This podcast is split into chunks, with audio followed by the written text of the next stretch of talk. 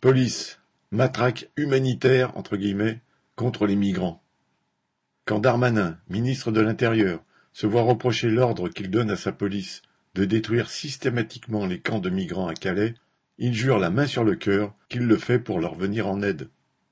Le vaste camp de dix mille réfugiés près de Calais avait été démantelé par la police en 2016, sous le gouvernement Hollande qui prétendait remplir un double devoir, humanité et fermeté. Depuis, la situation n'a fait qu'empirer. Des mini-camps se reconstituent et sont détruits au quotidien par la police, les tentes sont défoncées, leurs occupants empêchés de récupérer leurs affaires personnelles, sous les ordres de Darmanin, premier flic de France. Les associations de réfugiés ne cessent de dénoncer cette chasse à l'homme de ceux qui, fuyant la misère ou les guerres, passent par Calais pour se rendre en Angleterre.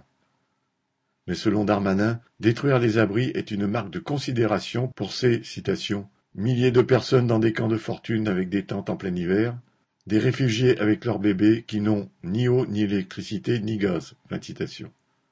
Si cela ne passe pas bien, c'est toujours selon le ministre, parce que les réfugiés refusent les places d'hôtels chauffées et même des logements qu'il leur offre dans sa grande générosité. Il préfère, poursuit Darmanin, attendre un hypothétique passage en Angleterre que le gouvernement de sa gracieuse majesté leur refuse. Et voilà pourquoi le seul coupable en définitive serait la Grande-Bretagne, tandis que Darmanin aurait toutes les raisons d'être fier de la chasse aux migrants menée par la République française. Jean Sandé